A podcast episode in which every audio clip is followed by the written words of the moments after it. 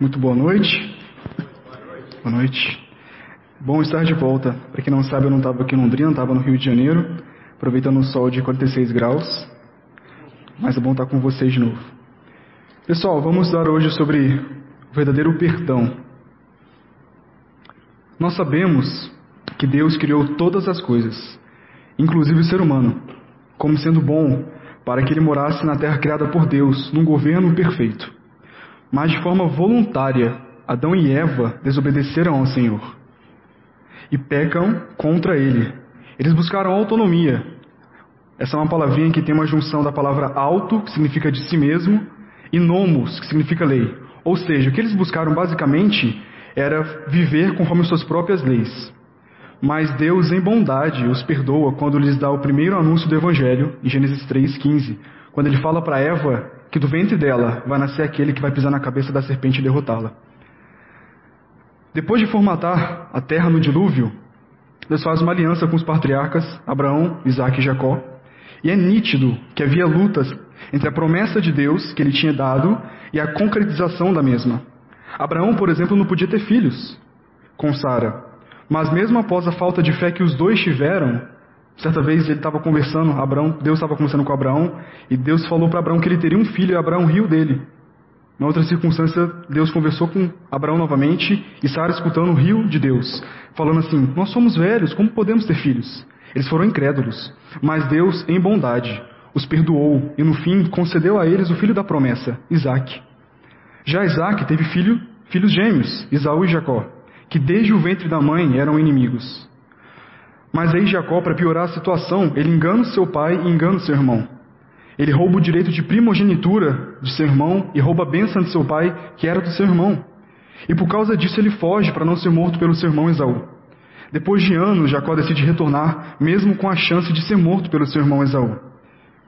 Só que a Bíblia nos conta que assim que ele se encontra, Esaú facilmente o perdoa e eles se reconciliam. Isso está lá em Gênesis 32, verso 4.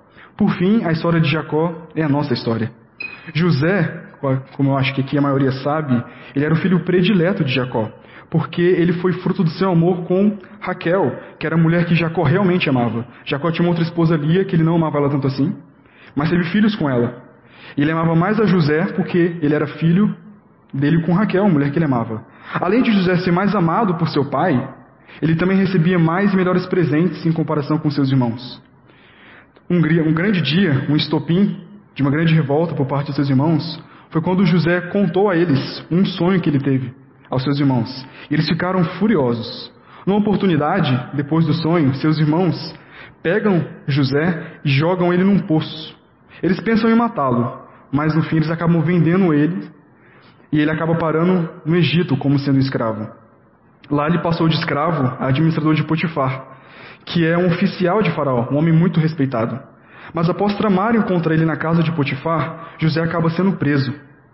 Na cadeia ele conhece dois homens que trabalhavam antigamente para Faraó. E esses dois homens tiveram sonhos estranhos que José facilmente interpreta. E após interpretar os sonhos, eles não apenas interpretam, mas os sonhos eles se concretizam. Um dia Faraó também tem um sonho muito estranho que ninguém, nenhum mago consegue interpretar. E esse homem que estava na cadeia e conheceu José conta para Faraó que ele conhece um homem que pode interpretar sonhos. Faraó manda chamar José para José interpretar o sonho dele. E José fala para ele que ele pode interpretar, mas ele faria isso no poder de Deus, não no poder dele. José interpretando o sonho de Faraó, a Faraó fica super admirado e coloca ele como sendo administrador do Egito. Anos depois, José se encontra com seus irmãos, porque eles queriam comprar comida, porque a terra passava por um grande período de fome. Não tinha como produzir, não tinha onde comprar. Depois de todo um ocorrido entre idas e vindas, José se revela e prontamente os perdoa por tudo que fizeram de mal. Vamos agora ler o texto base. Essa é uma baita história, foi bem difícil resumir porque tem muita coisa. Gênesis 50, versículo 15 ao versículo 21. Diz assim: Vendo os irmãos de José que seu pai já era morto, Jacó tinha acabado de morrer, eles disseram: É possível que José tenha ódio de nós, certamente nos retribuirá todo o mal que lhe fizemos. Por isso mandaram dizer a José: O seu pai, antes de morrer, ordenou o seguinte: É isto que vocês dirão a José: perdoe, por favor, a transgressão de seus irmãos e o pecado que cometeram, porque eles lhe fizeram mal. Agora pedimos que perdoe a transgressão dos servos do Deus de seu pai. Ao ouvir estas palavras, José chorou. Depois vieram também os seus irmãos, prostraram-se diante dele e disseram: Eis-no aqui, somos os seus servos. Mas José respondeu: Não tenham medo. Será que eu estou no lugar de Deus? Vocês, na verdade, planejaram um mal contra mim. Porém, Deus o tornou em bem, para fazer, como estão vendo agora, que, que se conserve a vida de muita gente. Portanto, não tenham medo. Eu sustentarei vocês e os seus filhos. E assim José os, os consolou e lhes falou o coração. Vamos orar mais uma vez? Pai, muito obrigado pela tua palavra. Sabemos que nela contém todas as riquezas que podemos obter. Nós também reconhecemos que nós não podemos compreendê-la por nós mesmos. Então pedimos que o Senhor nos ajude, através do Espírito Santo, a entender o que essa passagem quer falar. Que olhando somente para ela, não para aquilo que nós queremos entender, não para aquilo que eu quero falar, mas olhando para a tua palavra, com a revelação do teu Espírito, possamos compreender, Pai, o que ela quer nos ensinar.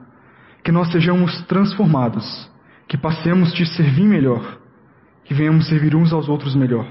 E é no nome santo e precioso de Jesus Cristo que nós agradecemos e pedimos. Amém. Em 1726, um grande pregador chamado Jonathan Edwards, aos 23 anos, ele assumiu como pastor auxiliar da sua igreja. Três anos depois, seu sogro, que era o pastor titular, ele acaba morrendo. E Edwards, com 26 anos, se torna o pastor titular da igreja. Em 1750, após 21 anos como sendo pastor titular, ele acaba sendo demitido, porque boa parte da igreja entendia que você poderia servir a santa ceia a pessoas que eram incrédulas. Ele discordava disso. E por conta disso, ele acabou sendo demitido. No fim da pregação, conta o resto da história. Para ficar mais fácil nós entendermos o que o texto quer nos falar, eu dividi em quatro, pontos, em quatro pontos, quatro partes, para entendermos melhor o que, que o texto quer nos falar.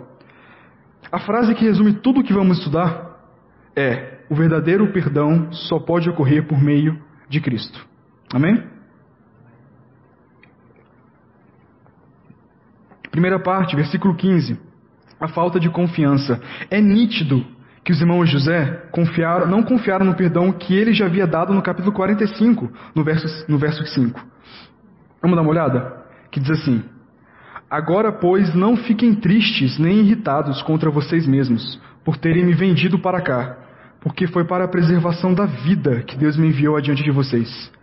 José entendeu que tudo o que havia acontecido havia sido planejado e guiado por Deus, diferentemente dos seus irmãos. E Deus fez isso para que a família de Jacó fosse preservada, para que eles não morressem de fome, porque havia grande fome na terra. E ele fez isso para preservar a família de Jacó, que viria se tornar a grande nação de Israel. Mas parece, quando olhamos para o texto, que os irmãos José não entenderam que Deus ele é autor de toda a história e que de alguma forma ele está no controle de todas as coisas. No verso 15, eles falam que José vai castigá-lo pelo mal que eles fizeram a ele, porque seu pai já estava morto, ou seja, eles achavam que o que os separavam da condenação era Jacó, seu pai, e não a Deus. Podemos até ficar irritados com a postura dos irmãos de José, mas será que às vezes nós não agimos da mesma forma que eles agiram? Quando alguma coisa de ruim nos acontece, ou quando nós presenciamos alguma coisa ruim, e agimos como se aquilo não estivesse debaixo do controle de Deus. Nós fazemos a mesma coisa que eles fizeram. Eu não estou dizendo que é fácil entendermos como e por que as coisas são como são e acontecem como acontecem. Mas nós somos chamados a confiar no nosso Criador. Devemos agir submissos à vontade de Deus, entendendo que Ele está no controle de todas as coisas. Não passar no vestibular. Um coração quebrado pelo fim de um namoro ou pelo fim de um relacionamento que quase deu certo. A traição de um grande amigo é difícil de entender. Eu sei que é, eu já passei por essas coisas e sei que vocês também passaram. Só que o Senhor está no controle de todas as coisas. Ele faz o melhor e somos chamados a confiar nele somente nele. O texto também nos mostra a dificuldade em lidar com a graça e com o perdão que os irmãos José tinham. Eles se encontravam diante de seu irmão José, que os havia perdoado há muitos anos atrás. Mas para eles não era suficiente não era tão simples assim para eles perdoar. Eles poderiam pensar: simplesmente nos perdoar por ter jogado ele num poço? e depois o vendido como escravo, será que realmente é fácil assim? É simples assim? Não é possível. É assim que nós fazemos quando olhamos para o nosso pecado, que é grande demais, e olhamos para a graça e o perdão de Deus. E falamos: não pode ser tão simples assim. O meu pecado é grande demais, Deus não vai conseguir me perdoar. Às vezes temos essa coisa, né, de achar que o nosso pecado é grande demais. Meus amigos, realmente, eu e você, nós somos muito pecadores, somos sujos. O pecado fez isso com a gente. Mas deixa eu falar uma coisa para você. Não existe nada nesse mundo mais purificador que o sangue de Jesus Cristo que foi derramado naquele, naquela cruz. A limpeza completa do nosso pecado no sangue de Jesus Cristo. Ele, sendo a luz do mundo, ele desfez a nossa cegueira. Naquele último suspiro em que ele gritou: Está consumado, ele acabou com a nossa surdez. E quando nós estamos, não estamos mais cegos, não estamos mais surdos, nós olhamos para nós e vemos que somos grandes pecadores. Mas quando olhamos para Cristo, vemos que existe um grande Salvador. E não só isso, o Deus que, não, que, o Deus que nos salvou e nos perdoou não vai ficar remoendo nossos pecados, procurando uma oportunidade para jogar na nossa cara tudo o que nós fizemos um dia. Ele não é assim. Ele nos perdoa na cruz, jogando os nossos pecados no mar do esquecimento. Terceira coisa, o comportamento dos irmãos de José também nos mostra que, mesmo após se passarem 17 anos, depois de eles terem perdoado, depois de José ter perdoado eles, eles provavelmente ainda não estão, eles ainda estão com medo, porque se eles estivessem na pele de José, eles não teriam perdoado. O que é um reflexo do que muitas vezes nós fazemos. Muitas vezes nós não conseguimos receber o amor que uma pessoa tem para nos dar, porque nós não conseguiríamos amar da mesma forma. Eu já vi muito relacionamento acabando por conta disso. Muitas vezes não conseguimos receber o perdão de outra pessoa porque nós não conseguiríamos perdoar da mesma forma. Se estivéssemos na pele da pessoa, nós não conseguiríamos fazer o que ela fez. Aí vem o quê? O texto fala que aí vem a mentira, está no verso 16 e 17. O texto nos dá indício de que seus irmãos mentiram a inventar uma história de que seu pai Jacó tinha deixado uma mensagem para José, dizendo para que ele não fizesse nenhum mal aos seus irmãos. Mas parece que foi algo que eles criaram porque eles tinham medo de José. Imagina o que se passou na mente dele, talvez. Talvez ele tenha pensado: nossa, eu perdoo vocês e é isso que vocês fazem? Vocês mentem para mim. José poderia ter tido um ataque de fúria, e sinceramente, isso seria muito compreensível. Mas sabe o que ele faz? Ele chora, porque ele é manso. Na maioria das vezes, temos a mesma atitude. Tem, tem uma situação difícil que pode nos prejudicar, ou algo do tipo, e preferimos mentir, ou não ser tão sincero assim, para nos safarmos do problema. Ou quem sabe omitimos algumas partes para não mentir, mas que no fim das contas nós fazemos o que a mentira faz, nós apenas enganamos. Por causa disso, nós podemos consequentemente, não, não só prejudicar outra pessoa, mas podemos também magoar seus sentimentos, assim como aconteceu com José. Por mais que a verdade doa, ela tem um poder curador, enquanto por mais que a mentira não doa, ela mata. Como dizia John Huss, um pré-reformador, ele, ele falava e ensinava contra algumas atitudes que a Igreja Católica tinha no seu, no seu tempo. Ele falava assim: Eu prefiro feri-los com a verdade do que matá-los com a mentira. Forte, né? Mas é verdade. Então, primeiro vimos a falta de confiança que levou à mentira, que culmina no quê? Na oferta de servidão que está no verso 18. Se passaram 17 anos desde o reencontro de José com seus irmãos, e esse momento que nós estamos estudando. Eles viram esse tempo todo em paz com José, mas eles mesmos não tinham paz de espírito. Vemos isso quando olhamos para o verso 15, que fala: eles falando no caso, né? É possível que José tenha ódio de nós. Certamente nos retribuirá todo o mal que lhe fizemos. Diante disso, eles tomam uma péssima decisão em mentir. Mas no fim do verso 17, eles dizem assim: Agora pedimos que perdoe a transgressão dos servos do Deus de seu pai. E depois dizem no verso 18: Eis-no aqui, somos seus servos. Eles começaram mentindo. Dá para perceber isso. E eles estão errados mas nós não conseguimos perceber que eles também estão arrependidos. Eles estão prontos a reconhecer que erraram, a chamar o mal que eles cometeram de mal, chamar pecado de pecado. Após 17 longos anos, é como se eles chegassem até José e falassem com essas palavras, mais ou menos: José, nós arrebentamos com a sua vida.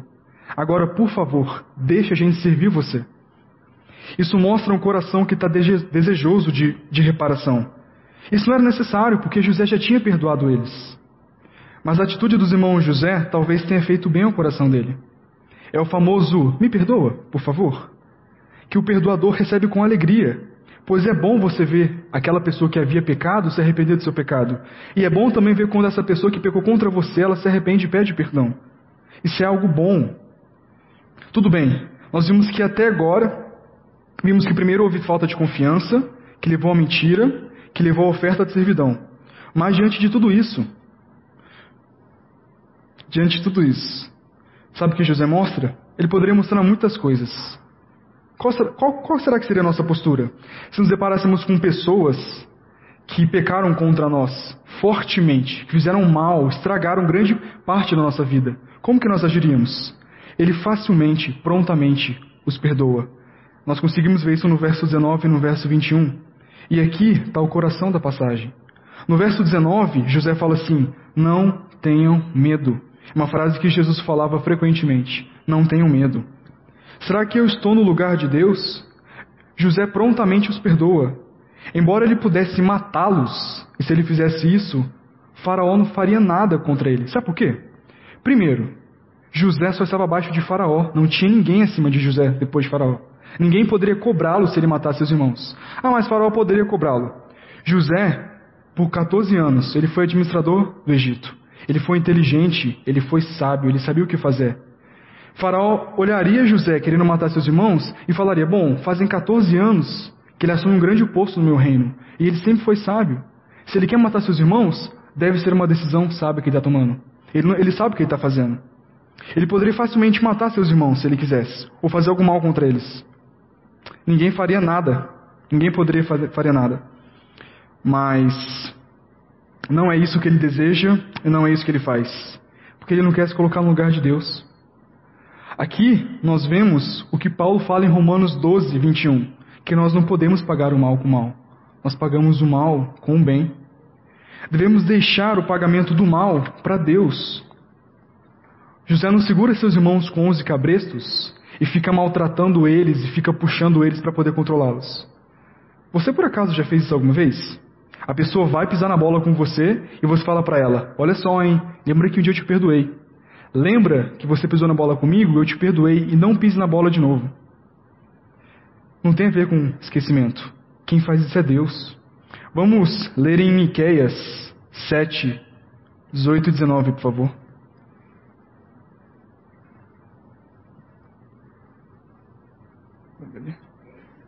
Miqueias, capítulo 7, versículo 18 e 19.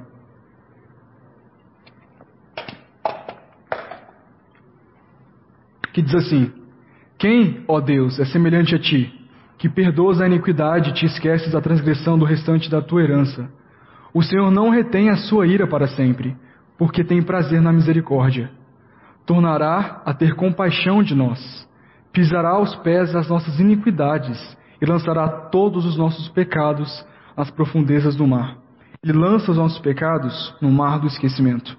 E é isso que José faz. Nós não podemos, como cristãos, nos recusar a perdoar, porque isso é a mesma coisa que tomar o lugar de Deus. Estaríamos fazendo como se a vingança fosse de Deus e não nossa. A vingança é minha? Não. A Bíblia fala que a vingança pertence a quem? Ao Senhor. Outra coisa, não perdoar é dizer a mesma coisa que dizer que a ira de Deus não é suficiente. Eu acho que todos aqui sabem que o inferno é o lugar para aqueles que não crerem em Jesus Cristo, eles vão. A pessoa não creu em Jesus Cristo, não teve seus pecados perdoados, não foi salva, consequentemente vai para onde? Vai passar toda a eternidade no inferno. Quando nós não perdoamos o incrédulo, nós estamos dizendo basicamente o seguinte: olha só, você vai passar toda a eternidade no inferno. Mas eu preciso te humilhar. Eu preciso dar um jeito em você. Eu quero fazer justiça com minhas próprias mãos. Gente, olha que loucura. Não basta a ira de Deus sobre essa pessoa? Por outro lado, quando nós não perdoamos um crente, é a mesma coisa que dizer para Deus que o padrão dele foi satisfeito naquela cruz quando Jesus foi humilhado e foi morto, para que o pecado desse, desse crente fosse perdoado. Mas você fala assim para Deus: Deus, O seu padrão foi satisfeito, mas o meu padrão é mais alto que o seu. Porque você pôde perdoar, mas eu não pude. Sabe aquela brincadeira de que, ah, quem tem dó é violão, quem tem limite é município, quem perdoa é Deus? Está errado. Nós temos que perdoar. Se Deus perdoou, quem somos nós para não perdoar? Sem contar que o perdão nos liberta de um peso terrível que nós carregaríamos se nós o perdoássemos. Gente, os mandamentos de Deus, eles não são dados a Deus só para que a gente siga eles, é para a gente seguir também. Mas Ele nos dá porque faz bem para a gente. Eu conheço muita gente que não não perdoa as pessoas. São pessoas doentes. São pessoas que lembram de pecados que cometeram há 20 anos atrás contra ela. Lembram uma pessoa que já morreu. Lembram um período do ano. Lembra exatamente a circunstância. São pessoas doentes de alma. Deus fala para que a gente perdoe, porque o perdão faz bem para a nossa alma, faz bem para o nosso espírito. Do verso 20 ao 21, que é a parte B, nós percebemos que José, de forma muito diferente dos seus irmãos, ele entende a soberania de Deus, que ele já tinha falado para eles há muitos anos atrás. Como diz Paulo em Romanos 8, 28, sabemos que todas as coisas cooperam para o bem daqueles que amam a Deus, daqueles que são chamados segundo o seu propósito. Claro que José não conhecia Paulo. Paulo vem muito depois de José. Só que José conhecia o Deus de Paulo. É interessante pensar que na graça comum, os ofensores passam a ser protegidos por aquele que foi ofendido. Não apenas isso, até aqueles que não são de Deus, eles são beneficiados na graça comum. A Bíblia fala que o sol, que faz com que a escuridão seja afastada, nasce para o justo e nasce para quem? Para o injusto. A Bíblia fala que a água, a chuva que cai do céu, que faz com que o ambiente fique mais fresco, que faz com que a terra fique molhada para poder dar fruto, ela cai só para justo? Não, ela cai também para quem? Para o injusto, por causa da graça comum. Deus, sendo bondoso, beneficia toda a humanidade. O povo do Egito, eles não faziam parte da nação de Israel. E ainda assim, com a administração de José, eles foram os primeiros a serem beneficiados. Porque quando houve fome na terra, eles foram os primeiros que não passaram fome. Agora note, José, ele é perdoador e ele é manso. Quando vocês pensam na palavra manso perdoador, vocês lembram de quem? Eu lembro de Jesus. Além de dizer para que seus irmãos não tenham medo, porque não vai cobrar nada deles, não vai fazer nenhum mal para eles, ele fala que vai sustentar eles e os filhos deles, que são sobrinhos de José. José simplesmente perdoou, sabe por quê? porque ele mais do que ninguém, ele conhecia do perdão divino. Muitas das vezes que nós não conseguimos perdoar ou não conseguimos receber perdão, sabe por quê? Porque nós não conhecemos o perdão de Deus, mesmo que a gente acha e fale que conheça.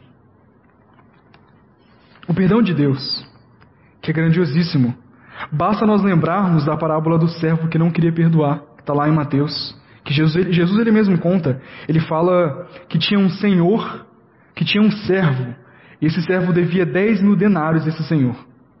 E quando ele foi questionar esse servo, foi cobrá-lo da dívida, esse servo se humilhou e pediu para que ele perdoasse a dívida. Ele bondosamente perdoa. Fala que ele pode ir embora. Assim que o servo sai da presença do Senhor, ele encontra o seu outro servo, seu senhor, que deve apenas 10 denários. Ele pega ele e cobra ele, dizendo: Cadê o meu dinheiro? Ele se humilha e pede para que ele perdoe sua dívida. Sabe o que ele fala? Que não vai perdoar. Ele joga ele no calabouço, joga na prisão e fala que só vai perdoar a dívida dele depois que ele pagar a dívida dele. Depois que ele conseguir pagá-la. Depois que o Senhor fica sabendo dessa situação, ele chama o servo e fala: Como assim? Você é um servo mau, porque eu te perdoei uma dívida muito grande e você não pôde perdoar uma dívida tão pequena? José entendia isso. Ele entendia que o perdão que Deus dava para ele era muito maior do que o perdão que ele tinha que dar para os seus irmãos. Mas assim somos nós, iguais aos irmãos José, quando nós não conhecemos o perdão divino, não conseguimos perdoar e não conseguimos receber perdão. Nós achamos que o mal que fazem a nós é algo muito grande, mas nos esquecemos que fomos perdoados de dívida muito maior. No fim das contas, perdoar é uma questão de gratidão a Deus. Nós perdoamos porque fomos perdoados. Nós amamos porque fomos amados. Nós ajudamos porque antes de tudo nós o quê? fomos ajudados. Deus nos dá bondade para que nós possamos passar adiante. Você pode se perguntar: o que, eu posso fazer para conseguir perdoar? Porque quantas são as vezes que eu sofro algum problema, alguém faz alguma coisa contra mim e eu entendo que eu tenho que perdoar, mas eu não consigo. Eu quero dar duas sugestões que eu uso bastante, que me ajudam e que outras pessoas também usam e ajudam elas para que elas consigam perdoar outras pessoas. Primeiro, sempre que tiver que perdoar alguém, leia a oração do Pai Nosso, naquela parte que fala: Deus, perdoa as nossas dívidas assim como nós também perdoamos aos nossos devedores. Lendo essa parte, tendo em mente que você quer pedir perdão a Deus, imagine você chegando diante de Deus e você fala assim para Ele: Deus, eu quero confessar o meu pecado, esperando que você me perdoe, mas eu não quero perdoar o pecado do meu próximo. Olha que coisa pesada. Quando você pensar isso, isso vai mexer com você, fazer com que o seu coração seja mais humilde e vai te ajudar a perdoar aquele que peca contra você. Segunda coisa, Sempre que puder, leia a parábola do servo que não queria perdoar. E dê atenção especial na parte que diz assim: Então o Senhor, chamando aquele servo, lhe disse: Servo malvado, eu lhe perdoei aquela dívida toda porque você me implorou.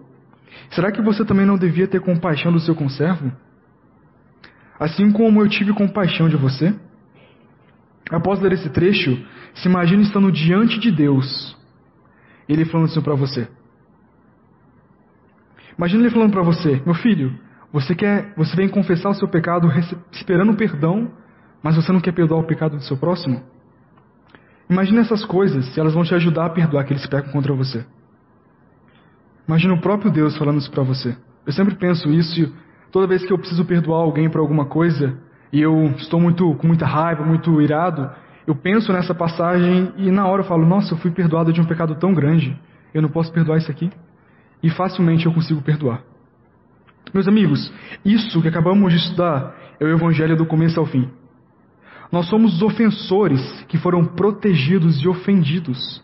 Nós ofendemos a Cristo com a nossa iniquidade, com as nossas ofensas, com o nosso pecado. Cristo esse que naquela cruz morreu para salvar todo aquele que nele crê. A história de José é a nossa história. Nós somos os irmãos José, nós somos os vilões da história. Gênesis é o livro que conta a nossa história. Ele fala da criação e da queda, mas fala do perdão, da redenção, que é o Evangelho, que, como diz Paulo em Romanos, é o poder de Deus para a salvação de todo aquele que nele crê, para que tenha vida eterna. O livro fala disso e a história acaba de uma forma muito bonita, com José perdoando seus irmãos. A história de José é o resumo do que acontece na Bíblia, é o resumo do que acontece na história da humanidade. Deus provendo sua, sua maravilhosa luz, que é o seu único filho, para fazer com que as trevas sejam derrotadas de uma vez por todas. Jesus, ele é o Adão que não pecou. Ele é o Abel que foi morto, o justo que foi morto. Seu sangue foi derramado na terra e ele clama por justiça. Jesus é Isaac que foi sacrificado pelos nossos pecados, para que nós fossemos perdoados. Ele é José, que perdoa os nossos pecados. Ele é Esther, que vai até o rei interceder pelo povo. Jesus é, Goli, Jesus é Davi, Golias. Jesus ele é Davi, que ele vence os gigantes que nós não podemos derrotar. Jesus é aquele que, sendo filho de Deus, ele se fez homem, para que nós que somos homens possamos ser filhos de Deus. Ele é aquele que, sendo poderoso, ele se fez um ser humano fraco, para nós que somos frágeis, pudéssemos desfrutar do seu poder. Ele é aquele que, sendo rico, ele se fez pobre para nos dar das suas riquezas. Ele é aquele que, sendo eterno, ele se fez homem, levou chicoteadas, ele foi humilhado, sua carne foi moída, ele morreu numa cruz, para assim que ele morresse, ele nos desse da sua vida, que é eterna. Ele é o único caminho, ele é a única verdade, ele é a única vida que nós podemos obter. Ele não é a nossa melhor opção, ele é tudo o que nós podemos ter. Ou é ele, ou é nada. Continuando a história de, de Jonathan Edwards, para encerrar. Depois da assembleia que demitiu Edwards da igreja, ele pregou uma última vez. Ele pregou um último sermão. E depois de advertir a igreja sobre as contendas que nela havia e os perigos que isso trazia até ela, ele falou assim para eles: Portanto, eu quero exortá-los sinceramente para o seu próprio bem futuro que tomem cuidado daqui em diante com o espírito contencioso. Se querem ver dias felizes, busquem a paz e empenhem-se por alcançá-la. 1 Pedro 3, 10, 11.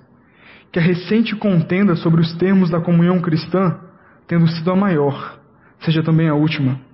Agora que lhes prego o meu sermão de despedida, eu gostaria de dizer a vocês, como o apóstolo Paulo disse aos Coríntios, em 2 Coríntios 3,11: Quanto ao mais, irmãos, regozijai-vos, sede perfeitos, sede consolados, sede de um mesmo parecer, vivei em paz, e o Deus de amor e de paz será convosco. Que nós entendamos que nós somos grandes pecadores, nós somos os miseráveis, nós somos os mendigos que um dia Jesus com graça chegou e deu pão, que é Ele mesmo. Toda vez que nós não conseguimos perdoar, que a gente venha lembrar, fomos perdoados de grande pecado, de grande dívida. Vamos orar? Senhor, muito obrigado, porque nós nascemos mortos em delitos e pecados. Nós morremos, nós nascemos como teus inimigos. Nós não podíamos fazer nada para poder melhorar nossa situação. Mas o Senhor, sendo bondoso, enviou o seu único filho para que, morrendo naquela cruz, ele morresse no nosso lugar. Também morremos juntamente com ele, para que, da mesma forma que ele ressuscitou, nós venhamos ressuscitar. Obrigado porque temos nova vida. Só é possível por conta do seu Filho. Nós pedimos, Pai, que assim como Jesus era, nós também possamos ser. Ele facilmente perdoava de forma mansa aqueles que pecavam contra ele.